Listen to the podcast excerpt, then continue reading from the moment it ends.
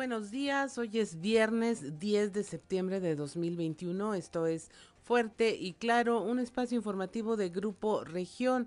Saludamos esta mañana a quienes nos acompañan a través de las diferentes frecuencias en todo el estado por la 91.3 FM en la región sureste, la 91.fm en las regiones centro, centro desierto, carbonífera y cinco manantiales, por la 103.5 FM en la región Laguna de Coahuila y de Durango, por la 97.9 FM en la región norte de Coahuila y sur de Texas. Un saludo también a quienes nos siguen a través de las redes sociales por la página de Facebook Región Capital Coahuila. Mi nombre es Claudia Olinda Morán y estos son los titulares de hoy. Paciente psiquiátrico se quita la vida durante la madrugada de este jueves. Con este suman ya 85 suicidios. Eh, esto eh, ayer jueves ocurrió el suicidio número 85 en la región sureste, luego de que este paciente psiquiátrico decidiera acabar con su vida en el interior de su domicilio. Diputados priistas seguirán negociando los recursos federales para Coahuila. En gira por el municipio de Progreso, el gobernador Miguel Riquelme reiteró que se sigue la problemática de la falta de recursos federales para el Estado, por lo que se continúa trabajando con los diputados federales buscando una negociación ante la difícil situación que se vive por la falta de recursos federales. El Fondo Nacional de Desastres, el Fonden, no debió desaparecer porque cuando se ocupó en Coahuila fue de gran ayuda y hoy los estados se encuentran en el desamparo, aseguró el presidente del PRI en Coahuila, Rodrigo Fuentes Ávila. Pide Chema no politizar el proyecto del tren intermunicipal. El alcalde electo de Saltillo, José María Fraustro Siller, pidió desligar de posturas políticas el proyecto del tren de pasajeros intermunicipal Saltillo Ramos Arispe tras reunirse con autoridades de la Secretaría de Comunicaciones y Transportes. Se concretará la vacunación de adolescentes, confía la comunidad. Alberto Salas Cepeda, eh, representante de la Mesa de Salud Laguna, manifestó confianza en que México se unirá a los países que a nivel internacional eh, ya sus tienen vacuna, eh, programas de vacunación anti-COVID e extendieron su cobertura hasta la población de 12 años de edad a favor de la mujer y del derecho a la vida. Eh, la conferencia del episcopado mexicano cuestionó el actuar de la Suprema Corte de Justicia de la Nación a través de un comunicado donde señala que si bien están a favor de las mujeres y del derecho a la vida, también precisan que el derecho a decidir no tiene elementos ni lógica. En gira de trabajo por los municipios de Juárez y Progreso, el gobernador Miguel Riquelme entregó obras de pavimento e infraestructura sanitaria con inversión de 31.6 millones de pesos que permiten estabilidad en las familias que habitan ambos municipios. Y finalmente, Saltillo fue reconocida en la categoría de competitividad por parte de la revista Alcaldes de México. La distinción se realizó durante la onceava entrega del premio a las mejores prácticas de gobiernos locales, esto en el marco del doceavo aniversario de este medio. Esta y otra información hoy en Fuerte y Claro comenzamos.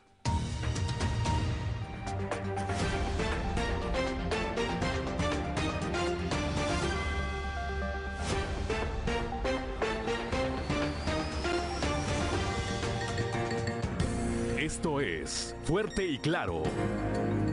Transmitiendo para todo Coahuila. Fuerte y Claro. Las noticias como son. Con Claudio Linda Morán y Juan de León.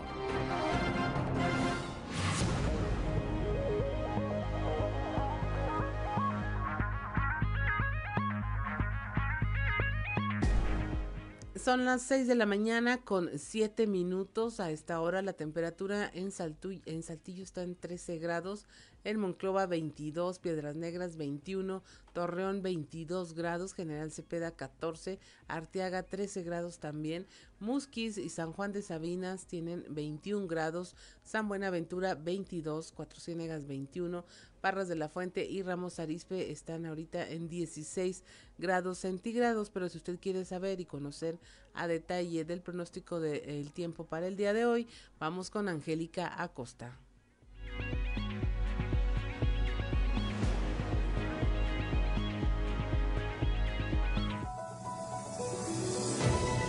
El pronóstico del tiempo con Angélica Acosta.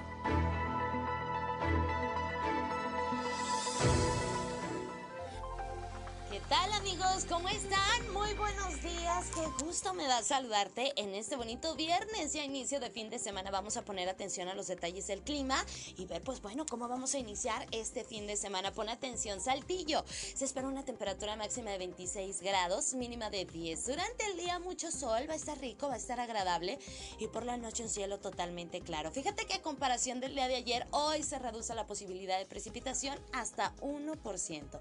¿Ok? Eso es ahí para Saltillo excelente.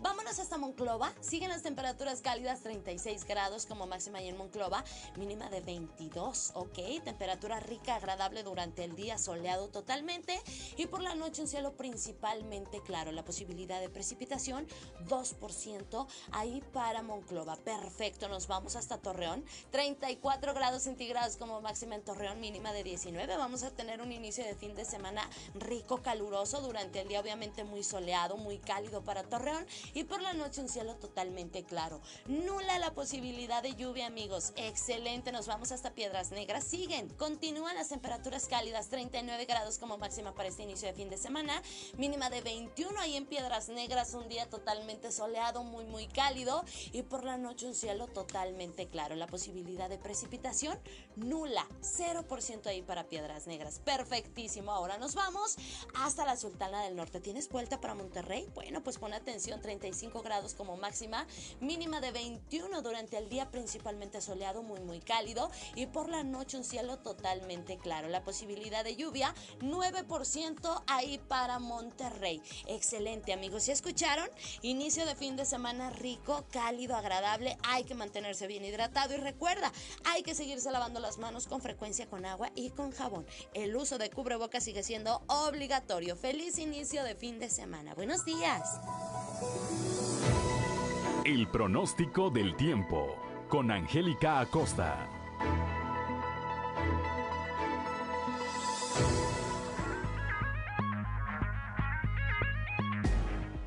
Seis de la mañana con 10 minutos. Hoy es viernes 10 de septiembre y si usted quiere saber qué ocurrió un día como hoy, vamos a las efemérides con Ricardo Guzmán.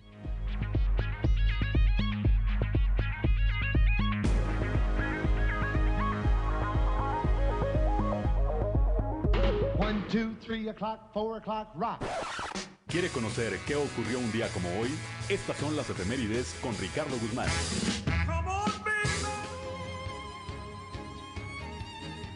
Un día como hoy, pero de 1846, el inventor estadounidense Elias Howe patentó la máquina de coser. También, el 10 de septiembre, pero de 1852, nació el compositor mexicano Genaro Codina, autor de una vasta producción musical entre polcas y chotices. La más famosa de ellas es La Marcha de Zacatecas. Y un día como hoy, pero de 1873, en medio de dificultades internas, el Congreso del Estado de Coahuila desconoció a Victoriano Cepeda como gobernador y cambió la residencia de los poderes a Monclova.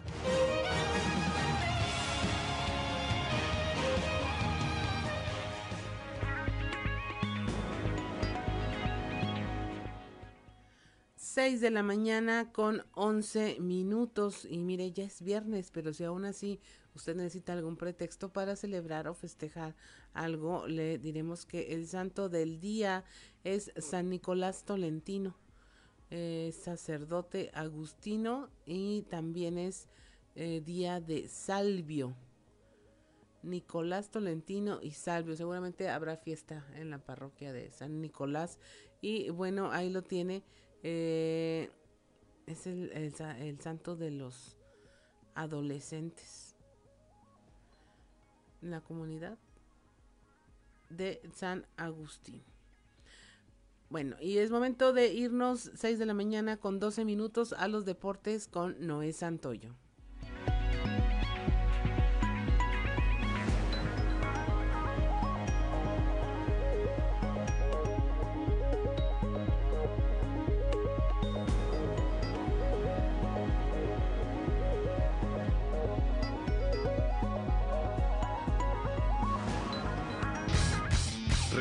Estadio con Noé Santoyo.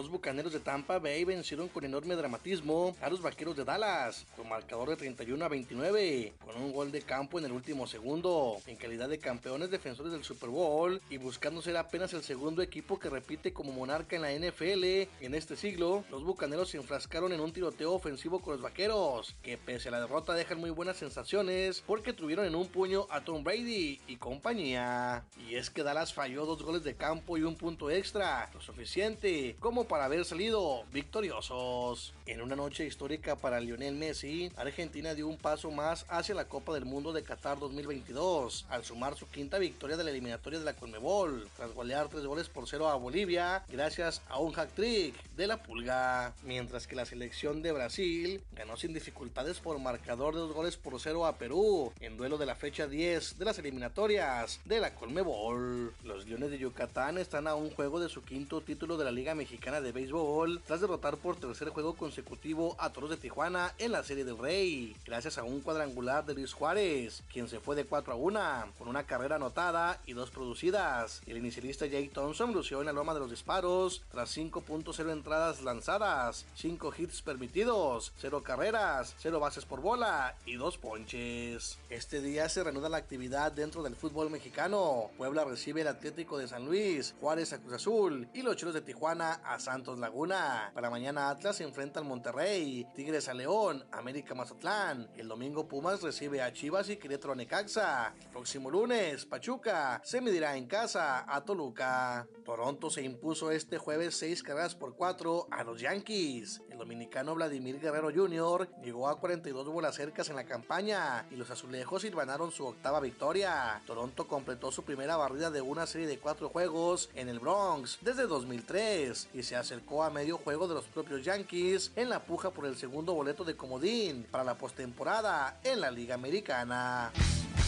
Resumen Estadio con Noé Santoyo.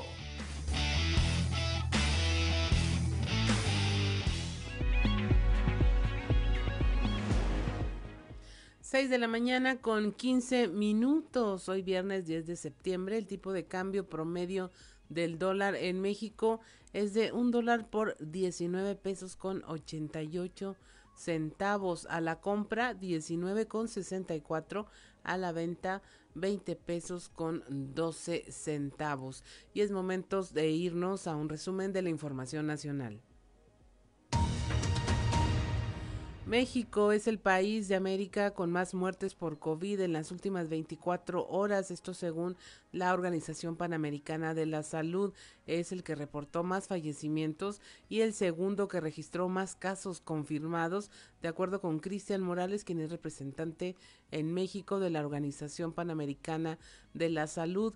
La farmacovigilancia, dijo, será un elemento esencial para facilitar el acceso a información confiable sobre la seguridad de las vacunas y como una herramienta indispensable para generar nuevas evidencias sobre la seguridad de los medicamentos. Ahora en Sinaloa, la Suprema Corte de Justicia de la Nación declara inconstitucional que los estados reconozcan la vida humana desde la concepción. Así invalida una fracción de la Constitución de Sinaloa y determinó que la protección de la vida desde la concepción es inconstitucional. La determinación de la Corte crea un criterio obligatorio. Esto quiere decir que en todos los estados del país en donde haya leyes con este tipo de protección y si alguna mujer o persona gestante es criminalizada por interrumpir su embarazo, puede ampararse al ser contrario a los derechos humanos. Asesinan a mujer en un supermercado de Coyoacán. Su pareja y presunto responsable se suicida tras cometer este asesinato. La mujer fue asesinada a disparos este jueves en el estacionamiento de un supermercado en la colonia Cipreses de la alcaldía de Coyoacán en la Ciudad de México. De acuerdo con la Secretaría de Seguridad Ciudadana, el agresor de eh, la mujer de 48 años fue su pareja, quien posteriormente al ataque fue localizado con una motocicleta y al ser detenido por policías municipales se disparó en el cuello, lo que le provocó la muerte reducen presupuesto en la Secretaría de Gobernación. Este estaba destinado a la protección de derechos humanos de mujeres, refugiados, niños e indígenas.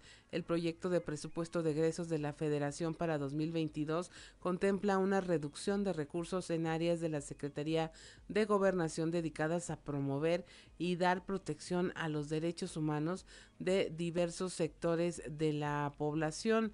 La Secretaría de Gobernación, cuya titularidad asumió recientemente el gobernador de, eh, de quien era gobernador de Tabasco, Adán Augusto López, destinará menos recursos para atender eh, sus facultades de dar refugio a migrantes, combatir la discriminación, erradicar la violencia contra las mujeres o atender los derechos de la infancia. El huracán Olaf toca tierra en Baja California Sur y ya es categoría 2. El ojo del huracán, que ya es categoría 2, tocó tierra cerca de las 9 de la noche del jueves en las inmediaciones de Los Cabos en Baja California Sur.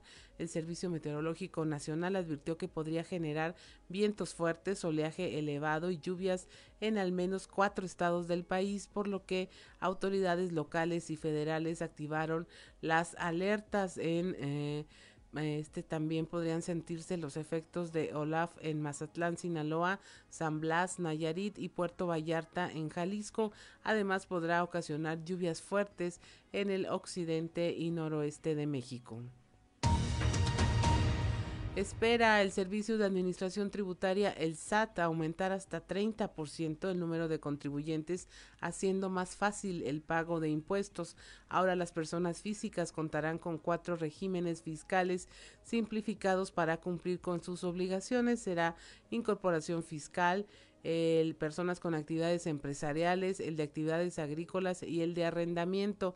Ahora las personas físicas podrán eh, agruparse en estas áreas y se, eh, el de actividades agrícolas, por ejemplo, se pretende que eh, las personas físicas con ingresos de hasta 3.5 millones de pesos al año y las morales que tengan ingresos de hasta 35 millones de pesos podrán acceder a esta nueva modalidad. Y hasta aquí la información nacional. Son las 6 de la mañana con 20 minutos. Estamos en Fuerte y Claro.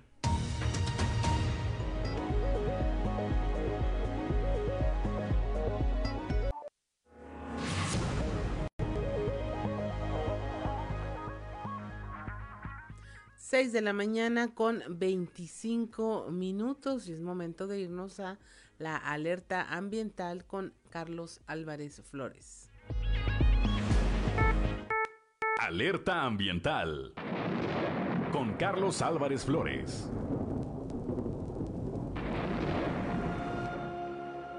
Muy buenos días. Antes de continuar con el relato de otros confinamientos, bueno, otro, el de Palula, este que se pretendió abrir en un municipio que se llama Santo Domingo, San Luis Potosí, al norte del estado, en frontera con el estado Zacatecas, antes de referirme a este otro proyecto que fue detenido por un grupo de personajes, ¿verdad? Como así como en todos los relatos anteriores, voy a nombrar también a este grupo de personajes que tuvieron que ver con la detención de este otro confinamiento de residuos peligrosos. Pero quiero aprovechar esta ocasión para referirme a un tema muy importante, que es precisamente el tema de el informe que nos dio hace un par de meses, nos publicó el INEGI eh, los costos totales de agotamiento y degradación ambiental del año 2019. Esto es precisamente el resumen de cómo es que México está depredando, está dañando, el ecosistema o los ecosistemas precisamente por el tema de las actividades, todas, ¿verdad? Todas las actividades que realizamos los mexicanos tienen un impacto. Y en este caso, quiero hacer rápidamente un énfasis. Voy a seguir hablando de esto porque es un tema muy importante, pero quiero referirme específicamente, rápidamente, al tema de los residuos sólidos urbanos.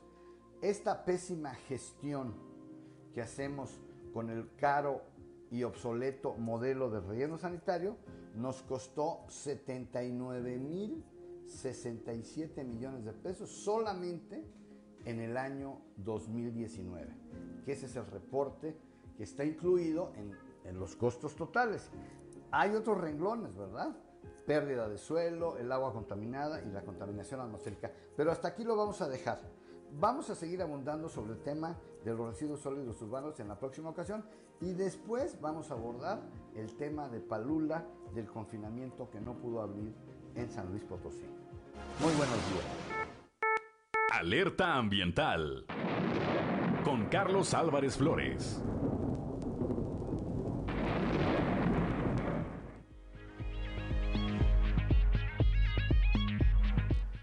6 de la mañana con 28 minutos y es momento de irnos a nuestro recorrido informativo por todas las regiones del estado. Iniciamos aquí en la región sureste donde un paciente psiquiátrico se quitó la vida durante la madrugada. Con él suman 85, 85 los suicidios en el año y bueno, este... Eh, paciente decidió acabar con su vida en el interior de su domicilio. La información con nuestro compañero Christopher Vanegas. Hola, ¿qué tal? Muy buenos días compañeros, los saludo con mucho gusto a ustedes y a todos nuestros escuchan y déjenme platicarles que durante la madrugada de este jueves se presentó el suicidio número 85 en la región sureste del estado, luego de que un paciente psiquiátrico decidió acabar con su vida en el interior de su domicilio, siendo encontrado por su hermana, quien en un último intento por reanimarlo lo descolgó y llamó al sistema de emergencias. Sin embargo, ya nada se pudo hacer por el joven de 27 años que, al momento de ser encontrado, ya tenía al menos una hora de haber fallecido. Fue alrededor de la una de la madrugada que se recibió el reporte del Sistema Estatal de Emergencias de una persona sin vida por suicidio en la colonia satélite norte, por lo que los cuerpos de emergencia y autoridades se trasladaron a un domicilio de la calle Libra. Al llegar, los cuerpos de emergencia realizaron la valoración de un joven de 27 años identificado como Adrián, quien fue encontrado por su hermana, la cual realizó el reporte al sistema de emergencias. Ante la confirmación del deceso, los cuerpos de emergencia se retiraron del lugar dejando a cargo a las autoridades, quienes solicitaron la presencia de elementos de la Fiscalía General del Estado, quienes comenzaron con las primeras investigaciones en torno al hecho. Estas arrojaron que Adrián tenía problemas de carácter de salud mental. Sin embargo, tanto la familia como vecinos del sector aseguraron que era una persona tranquila y sin vicios, trabajador de un taller mecánico. No obstante, tanto la familia como el resto de los presentes coincidieron que era una persona aislada y depresiva. Luego de tomar conocimiento, los elementos de la Fiscalía ordenaron el traslado del cuerpo al CEMEFU para continuar con las diligencias en torno a este deceso y posteriormente entregar el cuerpo a los familiares para que se realizaran el cortejo fúnebre. Esta es con la información con la que contamos al momento. Que tengan un excelente día. 6 de la mañana con 30 minutos también aquí en la región sureste eh, la, la, conferencia del episcopado mexicano cuestionó el actuar de la Suprema Corte de, la Justicia, de Justicia de la Nación envió un comunicado y nuestra compañera Leslie Delgado nos tiene los detalles de la información.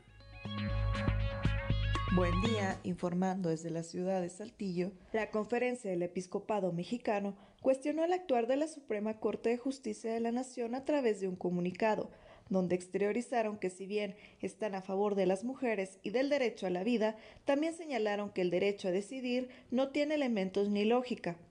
Con dolor y consternación, consideramos que es imprescindible que todos los actores sociales fuera de un clima de polarización ideológica y sin apegos a posiciones políticas, nos involucremos en una nueva y profunda reflexión que nos permita encontrar un camino común de solución a un problema multidimensional y multifactorial como el que nos ocupa, se lee en el texto.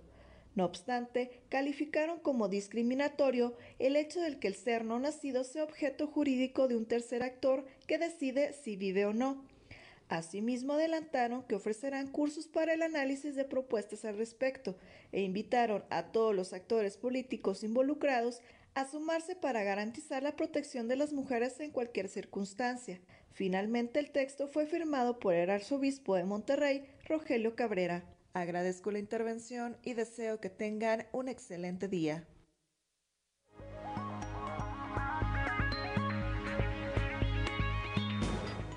6 de la mañana con 32 minutos y nos vamos a la región Laguna donde ya se está hablando de eh, la vacunación para los menores mayores de 12 años y menores de 18 años. Ya está el tema eh, por parte del representante de la Mesa de Salud Laguna. Nuestro compañero Víctor Barrón nos tiene la información.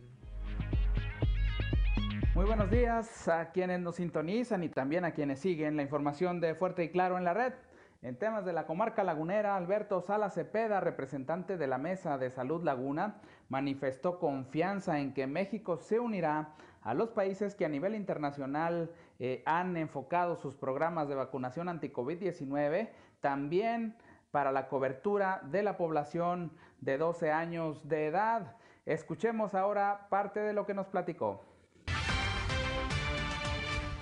luego que tengas a todo el universo escolar vacunado, es como realmente logramos un control mucho más efectivo. Aquí es una logística diferente a la que llevamos. Ha sido difícil llegar a los de 18 años. Hay muchos grupos, todavía un porcentaje importante de la población que no está vacunada. Entonces, yo sé que van a, después de ahí, estoy seguro que se van a ir a los de 12 años, pero bueno, pues a nivel nacional no ha sido una logística sencilla, ¿verdad? Nos gustaría ir un poquito más a prisa como van para poder alcanzar esas poblaciones que en otros países está demostrado que no solamente no es nocivo, sino que es efectivo protegerlos a ellos, ¿verdad?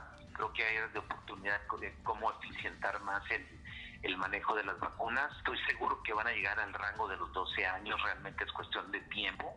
Este, no me cabe la menor duda, hay países, como te decía, que van mucho, mucho más adelantados que nosotros.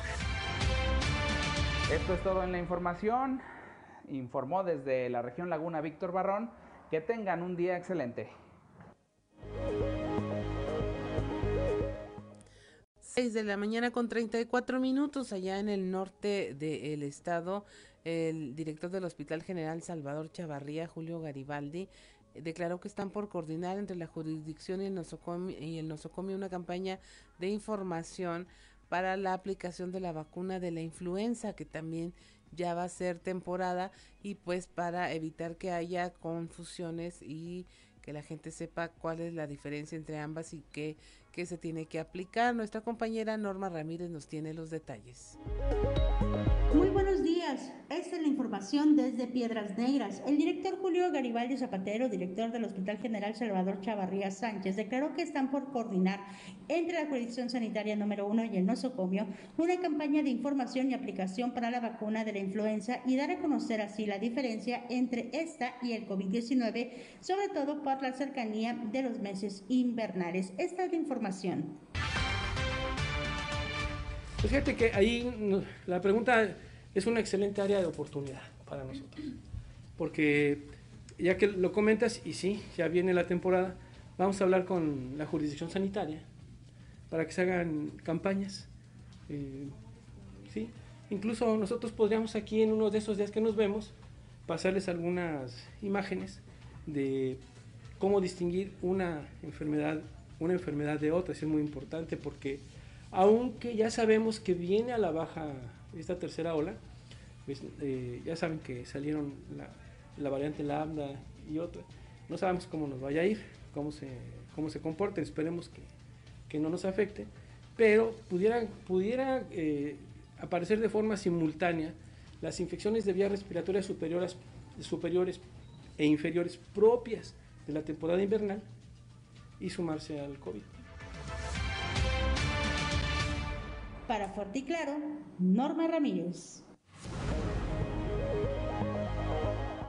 6 de la mañana con 36 minutos en la región centro de Coahuila y bueno ya eh, con el regreso a clases de más alumnos y en más escuelas eh, el CENTE está identificando las necesidades que presenta cada plantel. Nuestra compañera Guadalupe Pérez habló con el delegado especial de este organismo Rafael González Sabido Muy buenos días, saludos desde la región centro. Tenemos entrevista con Rafael González Sabido, delegado nacional del CENTE. Dijo que se han identificado los planteles educativos que requieren de diversas atenciones. Estos han sido calificados en tres tipos de necesidades, desde las más mínimas como limpieza hasta las más considerables que son las de tipo infraestructura.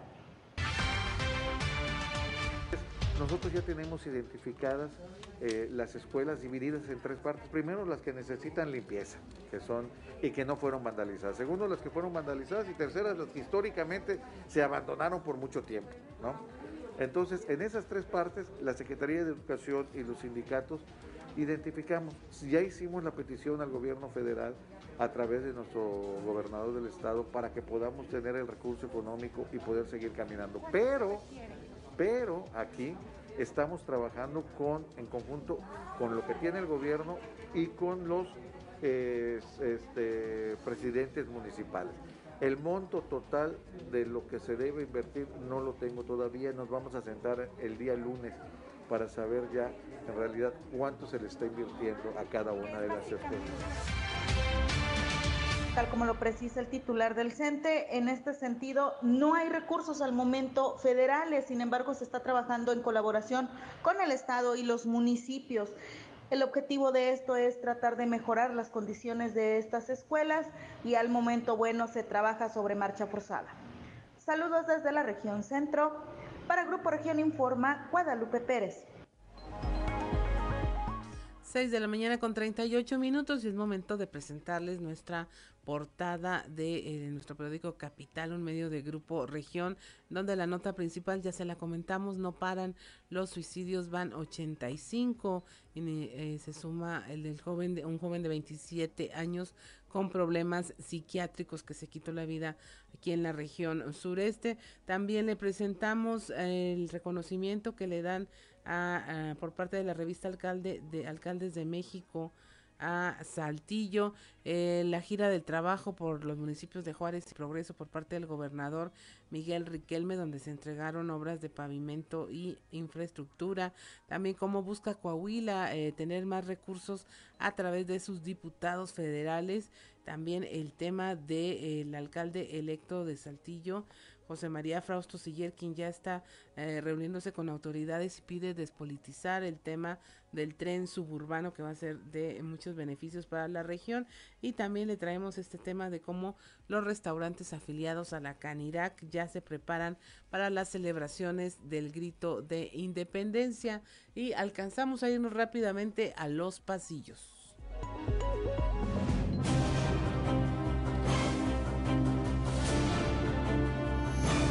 Y en el cartón de hoy, fuego, que nos muestra a Mario Dávila y Alfredo Paredes que tienen en un cañón listo para ser disparado a Juan Carlos Terrazas, que dice, preparen. Y Alfredo Paredes nos dice, apunten. Sin detenerse, quien sigue bordando también hacia un arranque fuerte el primero de enero al frente del Ayuntamiento de Monclova es el doctor Mario Dávila, que los mismos se reúnen con el equipo del actual alcalde, Alfredo Paredes, que con alcaldes electos, como Roberto Piña de Frontera. Además, autoridades estatales como el secretario de Gobierno, Fernando de las Fuentes, y ayer con la titular de Turismo del Estado, Azucena Ramos. En México, los que se reunieron fueron los diputados federales del PRI, con la representante del gobierno de Coahuila en la ciudad de los temblores, Cristina Amezcua, Rodrigo Fuentes Ávila, Jericó Abramo Mazo, Shamir Fernández Hernández y Jaime Bueno Certuche acudieron a la sede que encabeza Luli Quintero, comitiva a la que se sumó la senadora Verónica Martínez.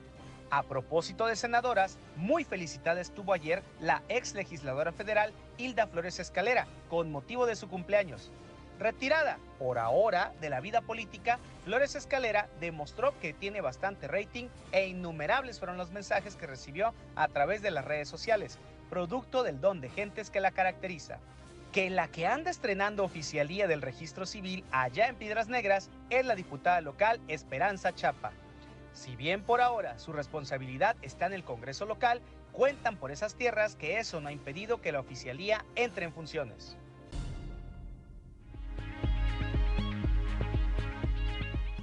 6:41 de la mañana, estamos en Fuerte y Claro, regresamos.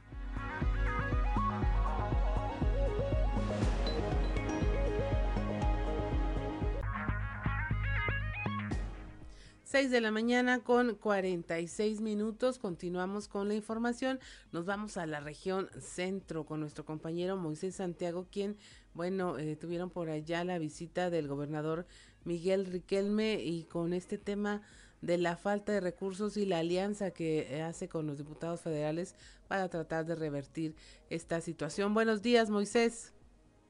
Muy buenos días, Claudia. Es un placer saludarles desde la región carbonífera. Pues sí, como bien lo comentas, el gobernador del estado en gira por el municipio de Progreso el día de ayer reiteró que se sigue con la problemática de la falta de recursos federales para Coahuila, por lo que se continuará trabajando con los diputados federales para que sigan dando su lucha para buscar una negociación ante la difícil situación que se vive por la falta de recursos federales.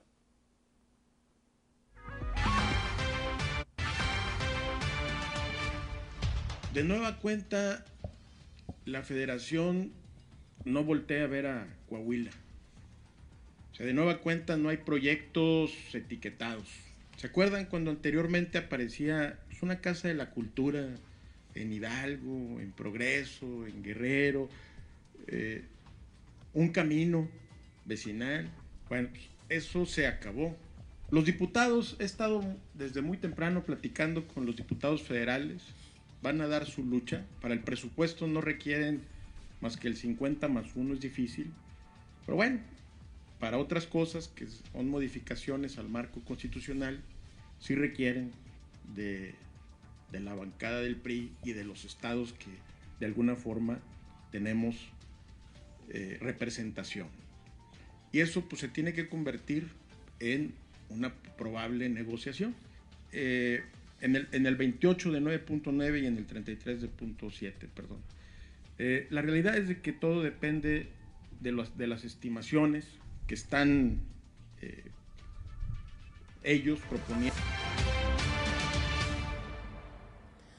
6 de la mañana con 48 minutos, así es Moisés, pues recién se presentó el paquete económico y se ven ahí ya los rubros que resultaron mayormente beneficiados, los rubros que no, pero por lo pronto el gobierno de Coahuila mantiene los esfuerzos por que continúe la inversión. Tengo entendido que entregaron por allá eh, algo en el tema de pavimentación e infraestructura sanitaria en los municipios de Juárez y Progreso. Así es, efectivamente, se hizo una importante inversión en ese tipo de, de obras que sin duda alguna vienen a ser de gran beneficio para las comunidades y por lo tanto con recursos municipales y estatales es como se ha logrado establecer estos compromisos ante la falta de los recursos de la federación. Así es, Moisés, pues muchas gracias por tu información, que tengas una excelente jornada y por supuesto un mejor fin de semana. Gracias, Claudia. Igualmente es un placer saludarles desde la región carbonífera para Grupo Región Informa, su amigo y servidor Moisés Santiago. Que tengan un excelente fin de semana. 6 de la mañana con 49 minutos. La temperatura en Saltillo se mantiene en los 13 grados. Está fresco el día de hoy. En Monclova 22, en Piedras Negras 21 grados, en Torreón 22 grados, General Cepeda 14 grados, Arteaga 13 grados también al igual que en Saltillo, en Musquis y San Juan de Sabinas la temperatura en los 21 grados, San Buenaventura 22 grados, Cuatro Ciénegas 21, Parras de la Fuente y Ramos Arispe registran los 16 grados centígrados. Y mire, precisamente en la región sureste está este proyecto del tren eh, intermunicipal, el cual pues traería muchos beneficios a la región porque uniría toda la zona industrial de Saltillo Ramos Arispe y básicamente pues podríamos incluso hablar de una nueva modalidad de transporte que acabaría con ese tema, por ejemplo, del transporte especializado, que usted puede ver las largas filas de camiones y autobuses que se dan en las horas pico, aunque hay quien dice que ya las horas pico son a todas horas. Y nuestro compañero Raúl Rocha nos trae este tema donde el alcalde electo de Saltillo, Chema Frausto, pues pide eh, despolitizar este importante proyecto. Buenos días, Raúl. Hola, ¿qué tal? Eh, buenos días, Linda. Sí, ayer el, alcalde electo de Saltillo, José María Siller, tuvo una reunión vía Zoom con los socios de Canacintra, región sureste, y ahí platicó que estuvo hace unos días eh, una reunión con la gente, autoridades de la Secretaría de Comunicaciones y Transportes, donde de entrada ahí les pidió y hizo un llamado para despolitizar ese tema eh, ya tan comentado del tren que de pasajeros que llevaría a gente de a Ramos y viceversa, ¿no? Y hablando también cosas importantes como diciendo que ya hay dinero, según dijeron las autoridades de la Secretaría de Comunicaciones y Transportes, para el estudio del mismo. Escuchemos lo que comenta. También me reuní con la Autoridad Federal de Comunicaciones y Transportes para revisar este proyecto del tren de pasajeros intermunicipal Saltillo Ramos Arizpe.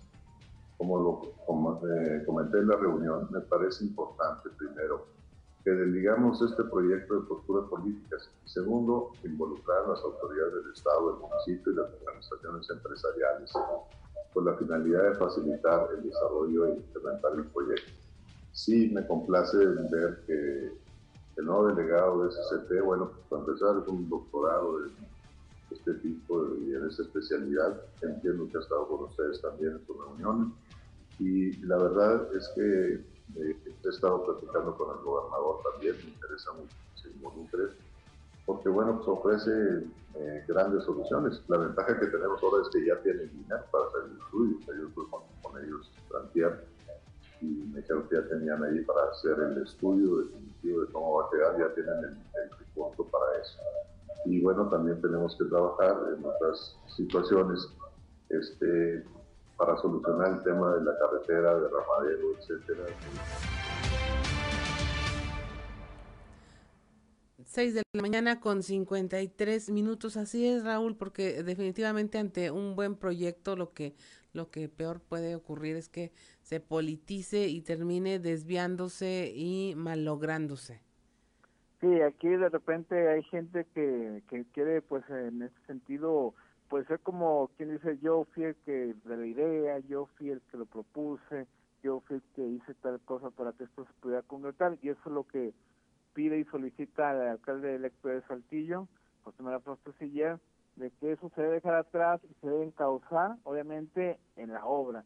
Y en ese sentido habla, pues, de que hay ya dinero eh, para el estudio y que él pretende, obviamente, involucrar a todos los actores de la sociedad y, por supuesto, a los tres niveles de gobierno para estar más cerca de que se pueda empezar a, pues, a construir esto que parece que sería algo extraordinario para esta movilidad, que es una de sus eh, banderas en ese sentido del próximo alcalde de Saltillo, ¿no? Y es una de las grandes deudas, ¿no? En, muchos, no solo aquí en el municipio y en y en la región, sino en, en todo el país, es el tema del transporte y de la movilidad ciudadana es uno de los temas en donde mayores deudas hay porque habiendo tantos recursos y tantas nuevas formas de hacerlo, pues insistimos en el uso del automóvil, en un transporte público de mala calidad, cuando vemos en ciudades donde eh, el transporte ecológico ha salvado muchas de estas ciudades en donde el transporte de masas,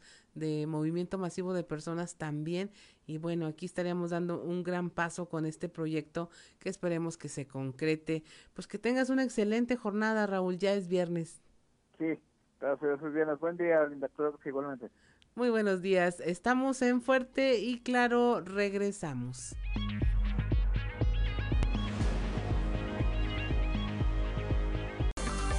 Seguimos en Fuerte y Claro.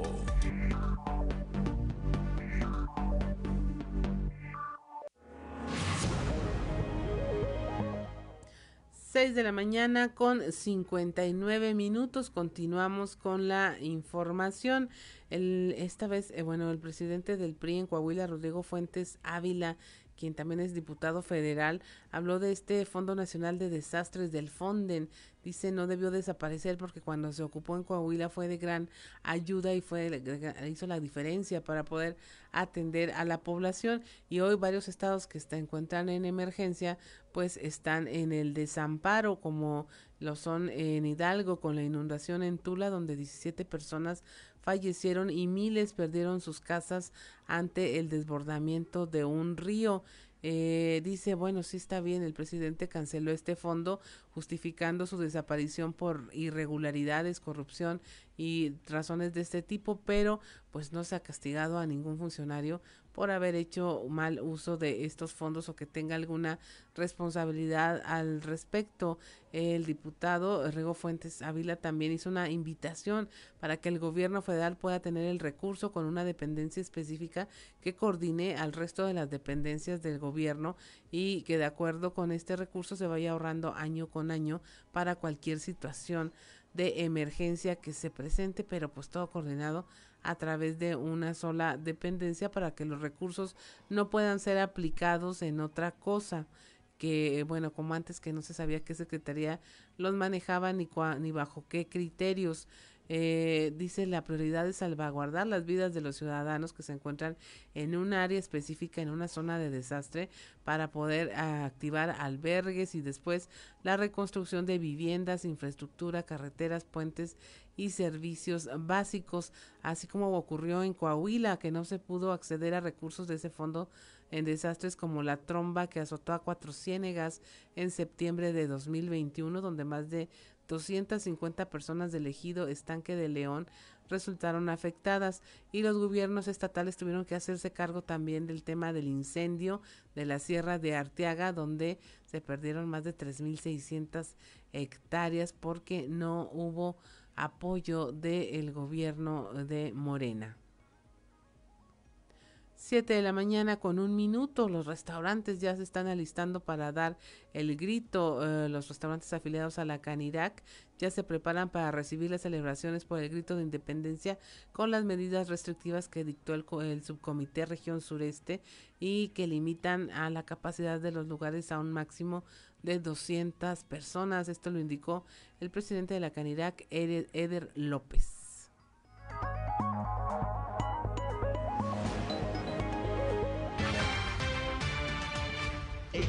Cada establecimiento va a hacer su, propio evento. No va a haber un evento de Canirá como tal, ya que tenemos en puerta el Festival de la Paella. Eh, vamos a, trabajar con la, como estamos ahorita operando con los protocolos de 200 personas como máximo en cada establecimiento. Vamos a trabajar con distancia entre mesas de un metro y medio, eh, los meseros con sus cubrebocas, caretas faciales, filtros sanitizantes pues bueno, vamos a, tratar de seguir dando el ejemplo como lo hemos estado dando en los últimos meses de cómo hacer eventos y cómo hacer, cómo operar los restaurantes. Ese día es importante para ustedes como derrama. Sí, ahí va a haber una derrama económica importante. Eh, aparte, eh, cabe mencionar que como es en miércoles, prácticamente es como si tuviéramos dos fines de semana en una misma semana, ¿no? Miércoles y jueves se van a comportar con muy buenas ventas y aparte, pues bueno, viene ya la inercia del fin de semana de viernes y sábado, que por sí ya trae buenas ventas. Entonces esperamos que sean buena, muy buena venta ese fin de semana. En el número, en cuanto a fecha, sabemos que el 10 de mayo es la mejor. Sí. El, el 15, ¿qué, es, ¿qué lugar ocuparía en el año? Pues pudiera ser, digo, la segunda fecha es el, es el 14 de febrero y luego es el 31 de diciembre y luego es el 15 de septiembre, es el cuarto lugar. 7 de la mañana con 3 minutos en Monclova, la Secretaría de Turismo, la Secretaria de Turismo Azucena Ramos se reunió con representantes de los diferentes sectores que tienen relación con el turismo a fin de alistar proyectos turísticos importantes en la región centro y diversificar las opciones para los visitantes. Tales proyectos serán anunciados formalmente en fecha próxima y añadió que tras concluir el periodo vacacional de verano se obtuvo eh, la visita de casi 800 mil visitantes y una derrama económica en el estado aproximadamente de 900 millones de pesos.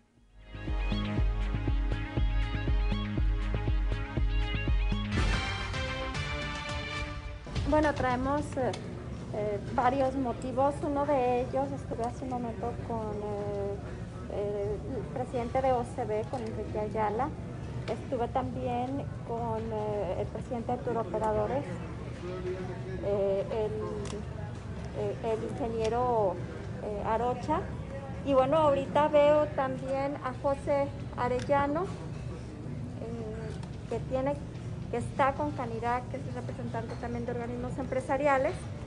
y que bueno, estamos trabajando aquí un producto turístico importante para la región centro, específicamente para Monclova, en donde pues queremos eh, seguir diversificando y seguir dando opciones para que la gente que venga de visita aquí a Monclova o la gente que va de pasada, pues opte por quedarse aquí en Monclova. Entonces estamos trabajando sobre este producto turístico que no quiero adelantar mucho porque vamos a tener una presentación prácticamente oficial en rueda de prensa con ustedes y poder definir bien eh, cómo va a quedar. Pero es un producto turístico que será de 12 horas a 48 horas, dependiendo de cada visitante que tenga.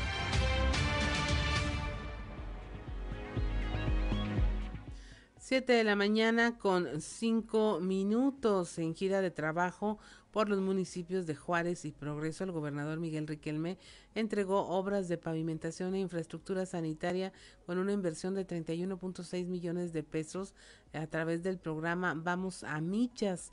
Los alcaldes de Juárez y Progreso, María del Carmen Durón Olivares y Federico Quintanilla Riojas reconocieron el apoyo del gobernador Miguel Riquelme, quien ha brindado respaldo a estos municipios que, aunque están habitados por pocas familias, eh, con su riqueza natural generan hidrocarburos que se transforman en recursos económicos que el Estado y los ayuntamientos convierten en obras como las que se entregan en estas comunidades.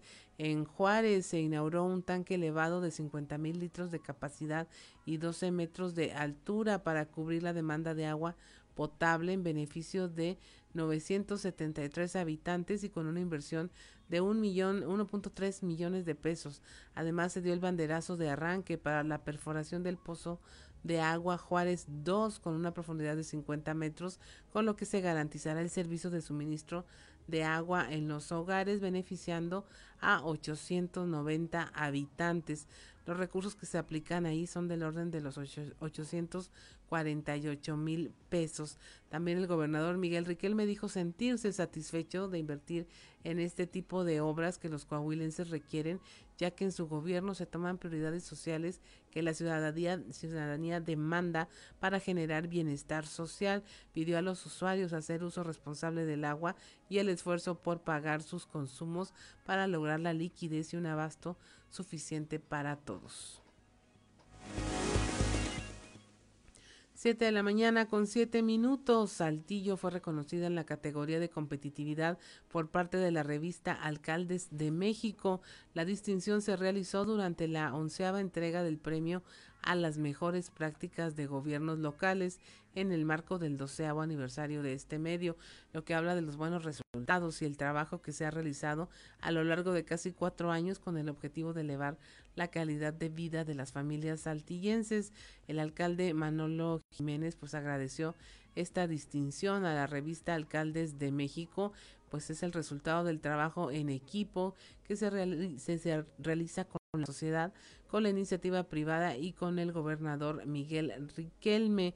Esto eh, para otorgar el reconocimiento en esta categoría, la revista Alcaldes de México destacó las políticas públicas implementadas por el gobierno municipal a fin de incentivar las inversiones y la generación de empleos. También se subrayaron las acciones para la reactivación económica ante la contingencia sanitaria que generó el COVID-19 y el equilibrio que se tiene con el cuidado de la salud. Además, la revista Alcaldes de México hizo mención de la inclusión ciudadana que se hace en Saltillo en todos los temas de la Administración Pública Municipal. Durante la entrega de esta categoría, se recordó que la capital de Coahuila fue reconocida también por el Instituto Mexicano para la Competitividad, el IMCO, como la ciudad más competitiva de México entre las ciudades de 500 mil a un millón de habitantes. La directora general de la revista Alcaldes de México, Norma Pérez Bencer, declaró que en el país y en el mundo se pasan por circunstancias muy particulares derivadas de la contingencia sanitaria y, destacó la resiliencia que se ha logrado, así como las redes de participación ciudadana que se han establecido. Eh, los temas que presentan en la revista Alcaldes de México, bueno, tienen que ver eh, de la, en la suma de competitividades, los logros que se han obtenido por las administraciones y el haberse consolidado en el caso de Saltillo como una de las ciudades más seguras de México, según el Instituto Nacional de Estadística y Geografía, el INEGI. Son las son las 7 de la mañana con 10 minutos ya y mire, no se vaya, vamos a platicar con un joven saltillense, él se llama Felipe, Felipe Montemayor, él es ingeniero, él eh, tiene una historia de superación personal que le gustaría compartir con todos ustedes, con todos nuestros radioescuchas y quienes nos siguen a través de las redes sociales, porque hace años él nos lo va a platicar, tuvo un accidente en una motocicleta y tuvo que empezar de cero a reeducar a todo su cuerpo, a todo su organismo para que volviera a funcionar y ahora, bueno, se dedica a reparar aparatos eléctricos. Usted seguramente habrá oído ya de él allá en el norte de la ciudad y está con nosotros esta mañana Felipe Montemayor para platicarles de esta su historia. Buenos días, Felipe. Buenos días. Eh, Primero que nada, gracias por la oportunidad. No, de nada, hasta que coincidimos, Felipe, teníamos ya varios días intentando en que nos acompañaras. Eh, platícanos tu historia, platícanos por favor, eh, por qué es tan valioso que la gente lo escuche, porque a final de cuentas es una manera de decir sí se puede, después de haber sufrido un grave accidente. Mire, sí se puede porque, pues yo lo hice, eso lo poniéndole empeño lo que quieres y atención no es nada más de yo soy creyente pero no es nada más de creer en algo es de poner de tu parte mucho de tu parte.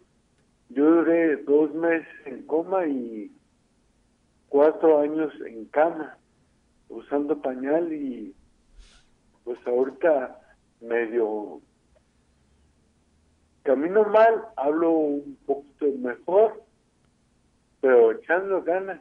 Todo el año pasado no quería hablar porque no hablaba bien, pero mientras te pongas en tu mente limitaciones, no vas a hacer nada. Tiene que ser algo. Así es, Felipe. Y ahora estás platicando con nosotros y, y, nuestra audiencia te está escuchando. Mire, para tener un punto de referencia, Felipe Montemayor eh, era un empleado en una importante armadora aquí en la región, en General Motors. Tienes una maestría en finanzas. Eh, estabas dedicado a tu trabajo, haciendo lo tuyo y de repente un ah, accidente en motocicleta te coloca en esta situación de postración difícil para el, tema de salud, difícil también en lo emocional y vuelves a la vida después de esta larga batalla. Ya sé, pues ya me sentía yo como con los dioses, pero pues no, allí el suelo.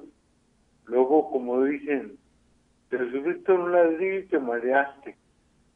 Yo ya creía que lo tenía todo había andado en moto desde los tres años y medio. Mi accidente fue a los 33 años. Entonces ya decía, yo ya me la sé de todas, todas. No. Le perdí el respeto a los motos. Mi error fue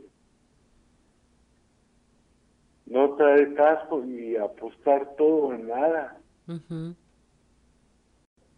Ese fue mi error. Y eso pues nos, nos recuerda que la vida puede cambiar en cuestión de segundos.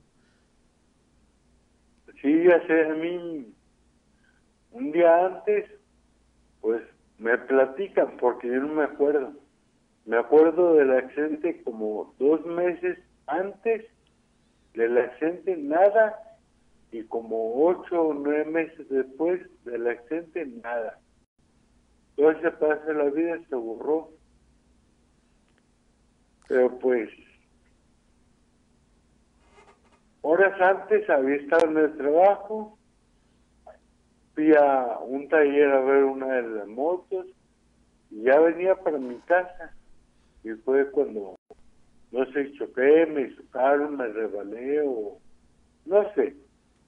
Pero pues ya ni, para qué buscar culpables, ya lo hecho eso está y ahora es nada más para adelante. Así es, Felipe, pues una dura eh, parte de tu historia, de tu vida, que te agradezco que compartas con nosotros porque pues cuántos eh, andamos así igual, eh, sin casco. Y no solo en un sentido físico, sino metafórico de decir, no pensamos en nuestra protección, no pensamos en que somos vulnerables y mucho menos pensamos en los demás. Ahora eh, tú te dedicas Ah, ya te reparaste a ti mismo con ayuda de especialistas, tu familia, de mucho esfuerzo, de mucha voluntad con la ayuda de, de Dios, eh, pero ahora tú tienes una actividad muy particular, este, le dices a la gente, todos los aparatos eléctricos que tenga, que ya no quiera, tráigamelos, yo los voy a reparar y les damos una nueva vida y un nuevo uso. Mire, ahorita estoy, bueno, no ahorita, ya tengo hace dos años reparando aparatos eléctricos y electrónicos, pantallas planas, LED, licuadoras, batidoras, secadoras, planches, planches de pelo, tostadoras, ventiladores, calentadores, microondas, todo, refrigeradores, todo lo que tengan en su casa compuestos, tráiganmelo. Igual, por ejemplo, si tienen una plancha de pelo plancha de ropa secado o ventilador, que dicen, no, pues yo mejor ya lo voy a tirar, ya no lo voy a, a, a reparar, tráiganmelo, yo lo arreglo y lo dono, no le voy a cobrar a usted un centavo. ¿Y de qué vives, Felipe? ¿Cómo le haces? Pues, mire, toda la gente que va a reparar me ayuda. Por ejemplo, con una plancha de ropa, bueno, por casi todos los aparatos se cobran 100 pesos de la revisión y 100, 200 pesos de la reparación dependiendo del aparato que sea. Si es un microondas, hasta 500 pesos. Ya después ya se me hace feo cobrar más. Ahorita tengo una pensión, pero esa pensión es muy baja, porque mi accidente no fue accidente de trabajo. Se puede haber considerado como accidente de trabajo, pero como mi contrato estaba en Estados Unidos, lo vieron los de allá con lupa y dije, no, no. Ajá. Pensaron al 100%, no, no fue accidente de trabajo, bye. Entonces, todos ustedes me ayudan con, con su aportación de venir a, reparar cosas. Más que yo los ayudo a ustedes con sus cosas, a repararles, a volver la vida, es ayudarme ustedes con, con su aparato a repararlo. Se ayudan ambos, es ganar, ganar. Eh, Felipe, ¿dónde te pueden encontrar quienes necesiten o quieran ayudar eh, llevándote eh, para que puedas realizar estos servicios? Mira, está muy fácil. La dirección es Jesús Gómez García, 121 en Real de Peña. Pero van por Beca Raza, dan vuelta a la derecha en Pedro Figueroa y la primera cuadra donde está el Club Deportivo San Isidro da vuelta otra vez a mano derecha, rumbo a San Isidro. Ajá. Y antes de llegar a San Isidro, dan vuelta otra vez a la derecha. En la medicina está un café que se llama Boba, luego está un, un unas oficinas con el número 107 gigante y luego está mi casa. Casi siempre está un carro papado ahí en esta casa. Ajá. Y ahí te pueden encontrar. Ahí me pueden encontrar.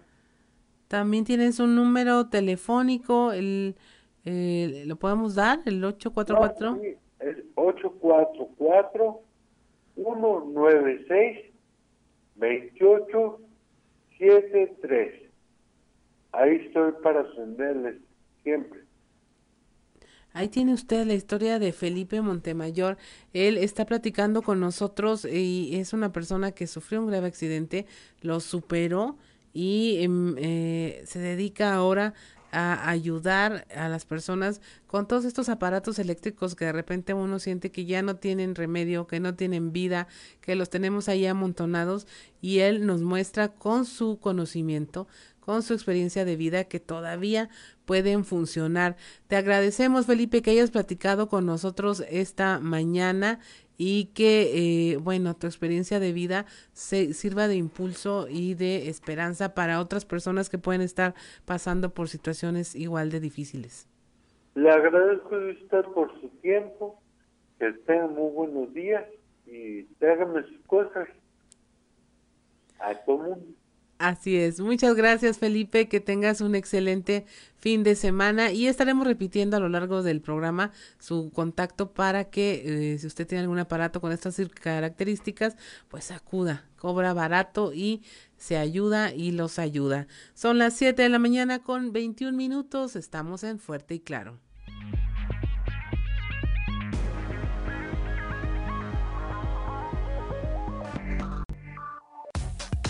Trizas y Trazos con Antonio Zamora.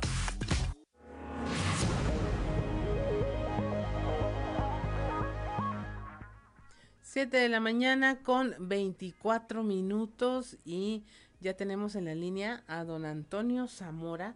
Vamos a ver a quién se va a hacer trizas hoy o qué trazos nos va a perfilar en este ancho y vago mundo de la política. ¿Cómo está don Antonio? Buenos días.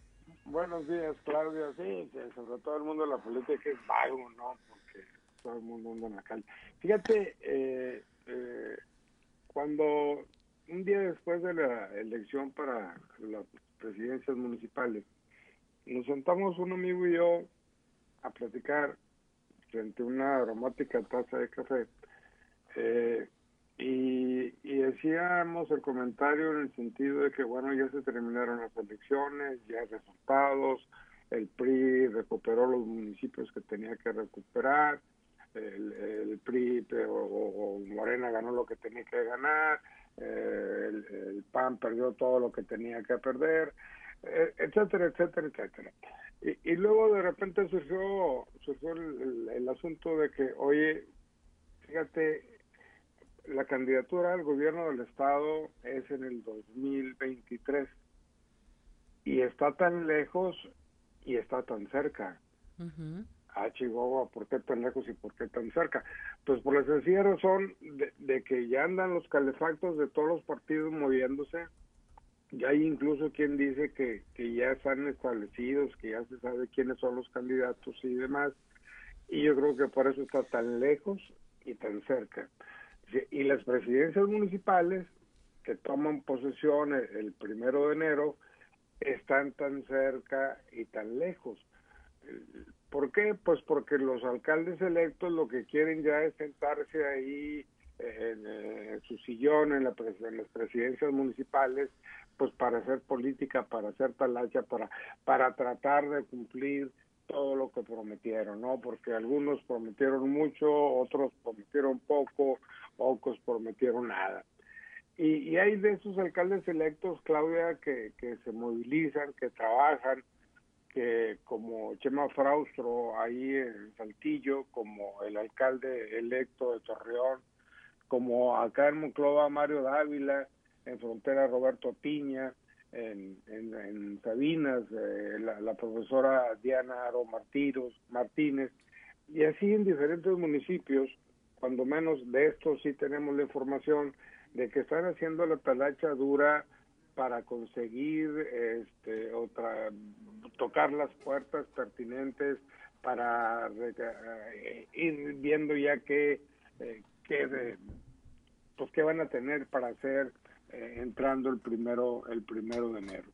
Yo creo que los alcaldes electos salvo que tú pienses lo contrario Claudia deben de empezar a tambor batiente. Han tenido muchos meses después de la elección para movilizarse, para hacer algo. Eh, eh, incluso algunos de ellos han sido vistos en México eh, tocando puertas en las secretarías a, ver para empezar a tambor batiente, como lo mencionaba el primero de, enero. Y, y ojalá y así sea, ¿no? Por el bien de los ciudadanos que votaron por ellos. Así es, don Antonio, pues es que ahora sí que como mínimamente lo que se tendría que estar haciendo, ¿no? Eh, el tema de eh, llegar a una administración pública en ceros ya no se puede. Sí, definitivamente. Eh, hay un tema ahí de experiencia, de donde se va a ver esa experiencia política reflejada en el actuar y yo creo que quienes tienen la experiencia saben que no pueden esperar hasta el primero de enero para irse a sentar a la silla y ahora sí tráiganme a ver qué vamos a hacer. Exacto, fíjate que es algo muy importante lo que dices, porque ah, todavía en el, en el pasado reciente, ah, bueno, ya gané, ahora qué hago, este, y no sabían qué hacer, ¿no? Y aquí en Monclova eh, hemos tenido alcaldes de ese tipo que tardaron más de 30 años eh, para llegar a la presidencia municipal y cuando llegaron se les olvidó lo que iban a hacer. Son, son cosas que suceden desgraciadamente. Así es, don Antonio. Bueno, ¿y cómo pinta su fin de semana? Pues fíjate que ahorita me voy a ir a lavar la ropa. Me toca, me toca, agarro mi liacho y me voy a la, a la lavandería. Ah, ¿Es en serio? ¿Para qué me preguntas? Yo siempre respondo con la verdad. Muchas gracias, don Antonio, por conversar con nosotros. Este, yo estoy segura de que lo que usted haga el fin de semana le va a quedar muy bien hecho. Claro que sí. Muchas gracias. Que tenga un excelente eh, término de semana y arrancar con todas las ganas el lunes que volvamos a conversar. Muchas gracias, don Antonio. Hasta luego. Siete de la mañana con 29 minutos conversamos con don Antonio Zamora allá en la región centro y bueno, hoy pura estrella, ya está con nosotros Osiris García, ahora viene con look de Axel Rose. Es que te vi que traías banda, Claudia Linda, y yo también quise ser banda como tú. Ok. ¿Cómo estás, Osiris? Creen que somos los, chicos banda. Bien, bien, estoy... No más que sea un band boy, porque... Un poco más por acá. estoy fuera de cuadro. Bien, estoy contento de estar hoy acá. Mira, no me voy a quejar hoy, la verdad. Aunque el, aunque, aunque pudieras. se levante contra mí, no temeré aunque un ejército contra, ya traigo hasta las alabanzas, oye, todo lo que da. Ah, muy bien, muy bien. Bien, bien, Pues es septiembre y estamos contentos. Primero porque es, el mes de la patria. Ajá. Después porque, este... No, el otro día estabas enojado por todo el tema de la historia mal contada y cuánto. Sí, el martes estaba enojado porque pues nos han contado una historia eh, de, de la Rosa de Guadalupe que no tiene nada que ver con la realidad. los, los buenos son muy buenos, los malos son muy malos. Pero la vida no es así, la gente no es totalmente buena ni totalmente mala. A veces nada más andas ahí medio este, regando y, eso, pero nadie es completamente bueno. Ni el Papa Juan Pablo II, señora. Escúcheme bien, ando rompiendo ahorita paradigmas. Pobre, pobre, pobre Papa Juan Pablo, ¿qué culpa tiene, hombre? Hoy les traigo una canción, Claudia Linda, que es de septiembre, o sea, una canción patria. Vos, vos, vos. Pero tengo que cantarla como Alejandro Fernández. Vos. Vos junto con Claudio Linda.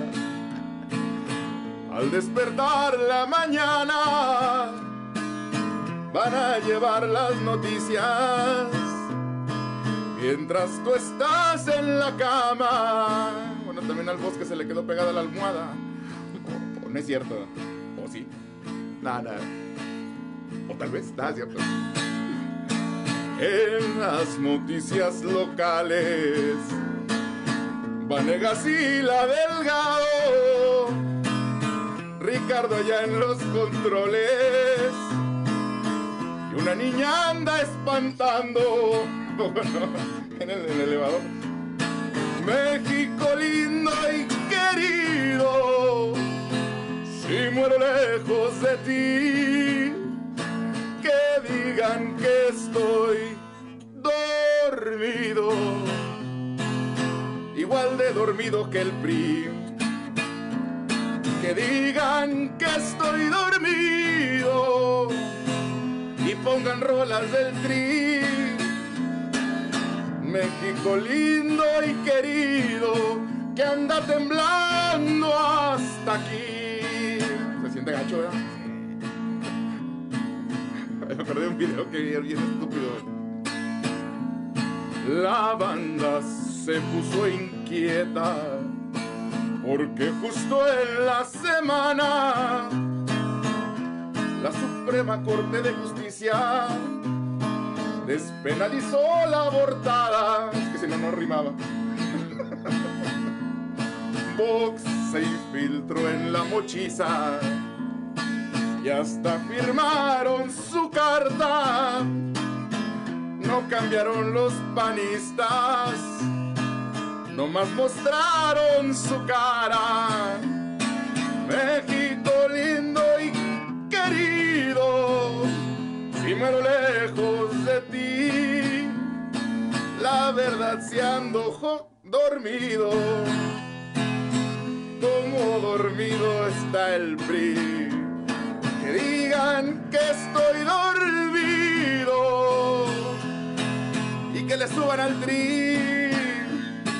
México lindo y querido que anda temblando hasta aquí. Sí, señor. ¡Ay, quedó mi mariachi! Mi mariachi. Bueno, bueno, bueno, ¿para qué lo dejan estar si ya saben cómo es? Que se le pegó la almohada. Ah, no es cierto, saludos los que desde bien temprano están mandando los mensajes. Sí, sí, está trabajando. Yo digo el programa. No, no es cierto. O sí, nada es cierto. Ya. Demasiada tecnología para nuestras manos campesinas. Sí, ¿no? la verdad que sí. Hasta nosotros todavía mandamos de uno en uno. Sí. No, no, cualquiera. La verdad que por WhatsApp no puedes programar nada. Saludos a- al Boss Juan de León, toda una institución. Y él es el boss. Tiene aquí me cuadro. Bueno, a ver. Dos cosas. PRI dormido, ¿se te hace que está dormido realmente? Ah, miren, la- o está nivel- como ah, el es así que- aguardando como Es que nosotros tenemos un PRI local, que es una cosa completamente distinta al PRI nacional. En realidad el PRI eh, ya, ya está, ese compa ya está muerto, nomás no le han avisado.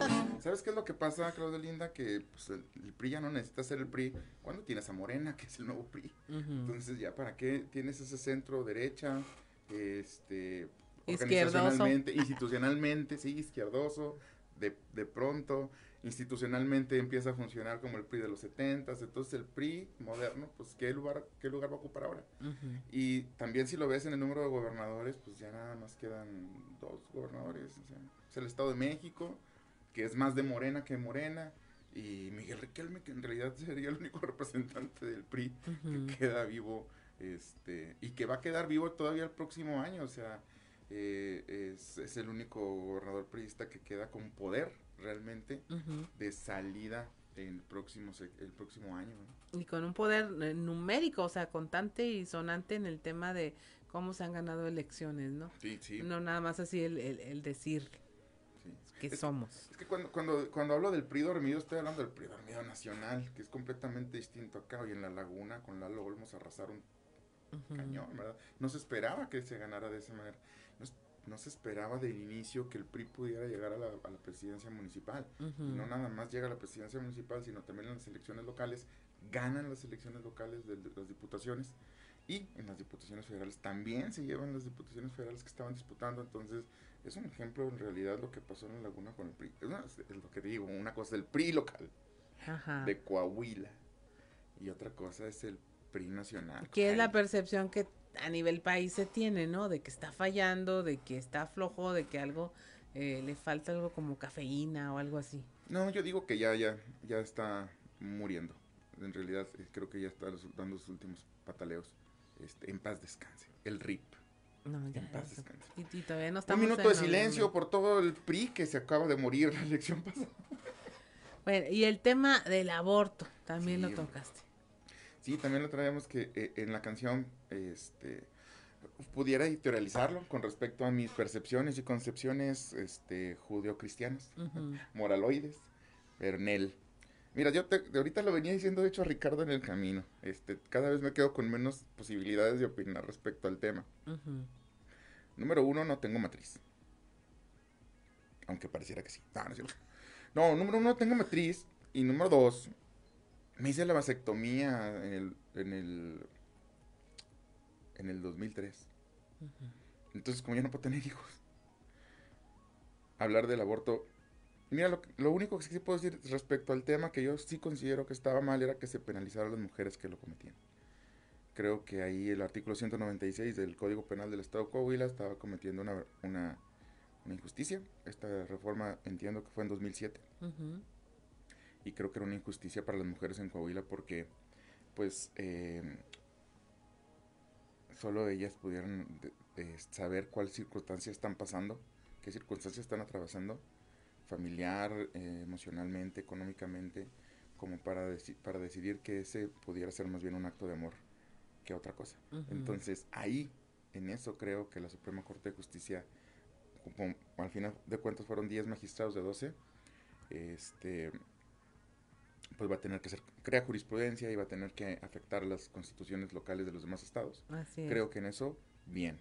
¿Cómo interpretas que haya venido el, tema de, un movimiento de arriba hacia abajo en lugar de que fuera algo que, que, estuvieran pidiendo ya los legisladores, los diputados, los grupos feministas estaban duro y dale, cuando en Coahuila, y no tenían respuesta, no había ningún eco, pero viene de arriba hacia abajo un mandato de la Suprema Corte de Justicia de la Nación.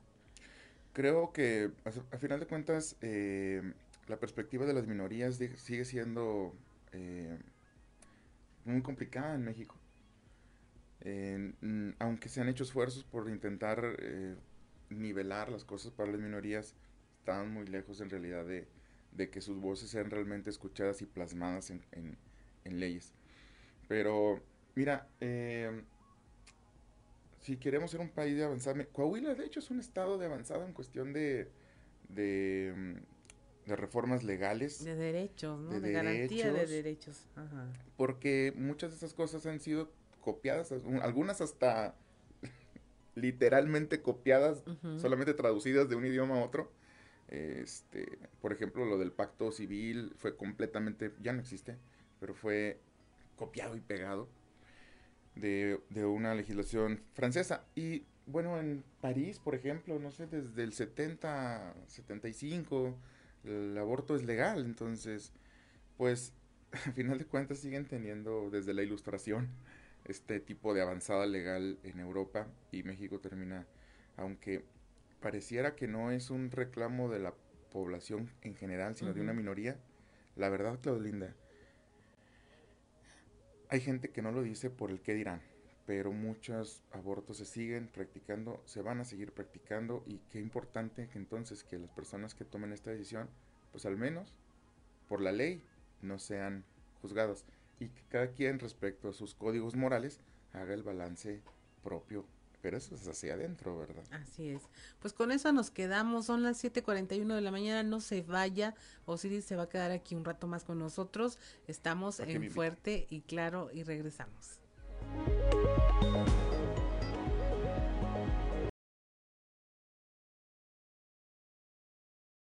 Cuatro minutos, vamos al contexto de la noticia con Luis Guillermo Hernández Aranda.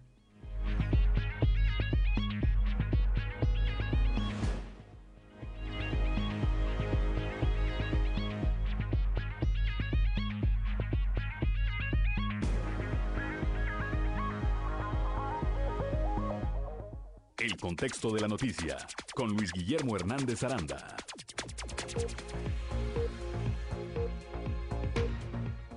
La escena se repite una y otra vez. Personas de la tercera edad que deben hacer largas filas, soportar el calor, el hambre y las ganas de ir al baño para poder cobrar la pensión del bienestar que les otorga el gobierno federal y que asciende a 3.100 pesos bimestrales. En esta semana la sede en Torreón para cobrar dicha ayuda fue el Tecnológico de la Laguna.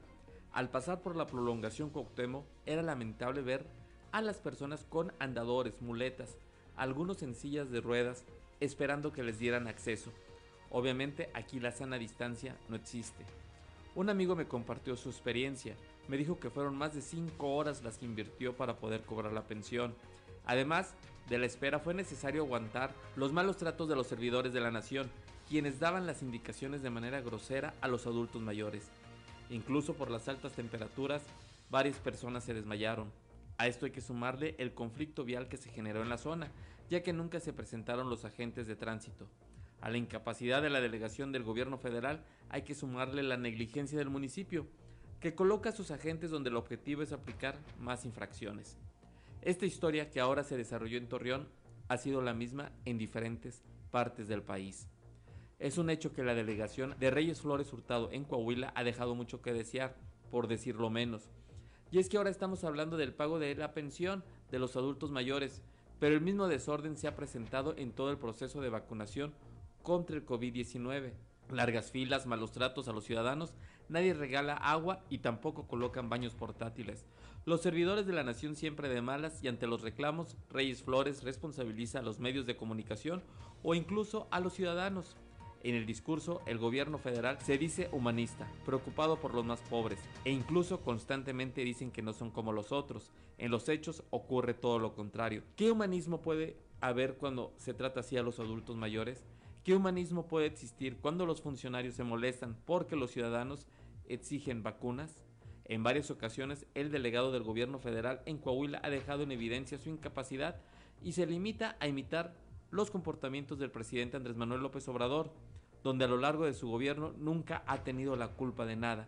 Y si usted, como ciudadano, exige un trato justo y eficiente cuando va a cobrar su pensión o a vacunarse o por sus medicamentos al Seguro Social, seguramente si se enojó es porque usted es un fifí y quiere hacer un golpe de Estado. Pero más allá de los delirios de persecución, la pregunta es, ¿cuándo el gobierno federal va a respetar a los ciudadanos? Y en esta ocasión, a los adultos mayores. Soy Luis Guillermo Hernández Aranda, nos escuchamos a la próxima. El contexto de la noticia con Luis Guillermo Hernández Aranda. 7 de la mañana con 47 minutos, con 48 ya. Y mire, aquí en cabina todos se preguntaban de que estábamos hablando Osiris García y yo mientras escuchábamos a, a, Luis Guillermo Hernández Aranda. Y pues es este tema de la despenalización del aborto que polariza a los ciudadanos de repente, que de repente eh, queremos sentar a la mesa a todos los actores cuando realmente eh, Osiris lo acaba de decir muy bien, dice, yo cada vez tengo menos espacio para opinar porque, pues para empezar, yo, yo no me puedo embarazar. Y tampoco puedo embarazar a nadie. Ajá. Entonces, pues ya hablar, ay, sí, que aborte, que aborte quién, o sea, sería sobre una decisión personal, lo que, te, lo que planteábamos ahorita. Tal vez lo complicado sería si sí pudiera embarazar a alguien, y algo saliera mal en el momento de, de, de la relación sexual, no me cuidara como debía cuidarme falló el método anticonceptivo, ninguno es 100% seguro. Y, y esta, la chica quedara embarazada. Y yo no quisiera tener al bebé, pero ella sí. ¿Qué sucede en esos casos, por ejemplo? Tal vez la legislación tiene que avanzar hacia allá. Es decir, ok, si ninguna de las dos partes quiere tener el bebé, el bebé no va a nacer. O sea, el producto se va a abortar como tal y no va a tener responsabilidad legal. O porque al final de cuentas la, legislación lo que hace, la ley, la ley en Coahuila, por ejemplo, es que si tú tienes un hijo con una mujer, sea cual hubiera sido la circunstancia, si tienes que hacerte responsable de él si te hacen una, una demanda de, reconocimiento de paternidad. pero yo no quiero tener hijos, pues es que no importa, al final de cuentas la decisión reside solamente en la mujer sobre ella si quiere, si quiere ir a practicarse un aborto o no, ya en este momento es así, porque ya ni siquiera va a estar penado, penado por, por la ley. Entonces, este, digo yo ahorita, mejor, prefiero este, abstenerme de, de, porque yo tengo mis, mis convicciones este, religiosas, espirituales, mis códigos morales. Y, al final de, de, cuentas creo que vamos hacia el rumbo de decir, pues tú decide por ti. La, la única complicación sería eso, por ejemplo. O sea, sí puedo sí. tener hijos, pero no quiero. Pero, ¡pum!, quedó embarazada. Pero Ajá. ella sí lo quiere tener yo no como, como varón, qué es lo que sucede en ese caso, ¿no? Sí, o el, el otro supuesto que decíamos, ella quiere eh, abortar y él no, uh -huh. y que él diga, también es mi, mi producto de una concepción mía, entonces el derecho de quién va a prevalecer, pero es un tema más avanzado que sí tendrían que estar pensándose porque ya más allá de las consideraciones eh, espirituales, de, de, el soplo de la vida, cuando empieza realmente o no, pues es también una cosa de derechos, el derecho de quién prevalece. Sí, hay supremacía respecto a eso. Por ejemplo, ya cuando nacen los niños, pues siempre, el por ejemplo, en México ya se aplica hay un tratado de, de, la UNICEF en el que se valoran los derechos de los niños que tienen supremacía por el derecho de los demás, que es el, el, interés, el, interés superior del menor. Siempre este, la ley está procurando velar por esos intereses del menor que son, pues, porque van por encima de los de los adultos que ya están formados. Entonces, pues hasta dónde es un menor, ¿verdad? Y hasta dónde hasta qué punto decimos, ya es un bebé, un menor al que la ley debe proteger. Porque si, si, esa, si esa fuera la, eh, la perspectiva científica, a partir de este momento, ya es un ya es una ya puede ser considerado como una persona. Entonces los derechos son primero los de esa persona que los de cualquiera de los padres. Ojo Sí, sí, es todo un tema de debate y que por supuesto lo invitamos a que mañana en sexto día a las 10 de la mañana escuche esa ese programa que preparamos para ustedes y bueno, por lo pronto es momento de irnos al show de los famosos. Ah, ¿no? ¿Te gustaría, Osiris García? empezar bien el día. Pero vamos al show de los famosos con Amberly Lozano. El show de los famosos con Amberly Lozano. Jennifer Aniston debuta con su propia marca de belleza. Jennifer Aniston es la última de una larga lista de celebridades que se han animado a probar suerte en el mundo de la belleza, creando sus propias marcas de cosméticos. Dándose de ella que cuenta con una de las melenas más admiradas del mundo, no resulta nada sorprendente que el primer producto de su línea esté relacionado con el cuidado del cabello. La actriz acaba de sacar al mercado una crema desenredante que da brillo y que es además vegana. No utiliza químicos abrasivos y no ha sido probada en animales.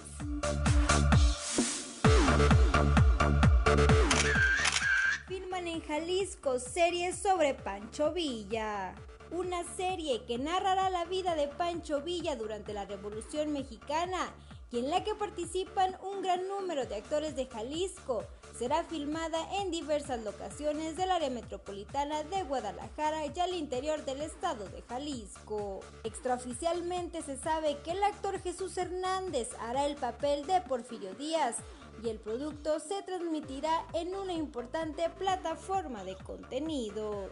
El documento señala que como parte de la estrategia del gobierno de Jalisco para consolidar a nuestra entidad como un destino fílmico atractivo y competitivo, la Comisión de Filmaciones de Jalisco sostuvo diversos encuentros y presentaciones con una productora.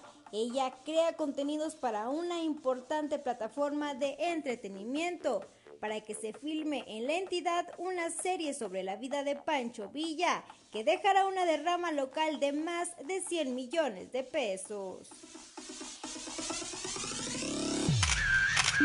Reportó para Grupo Región Amberly Lozano.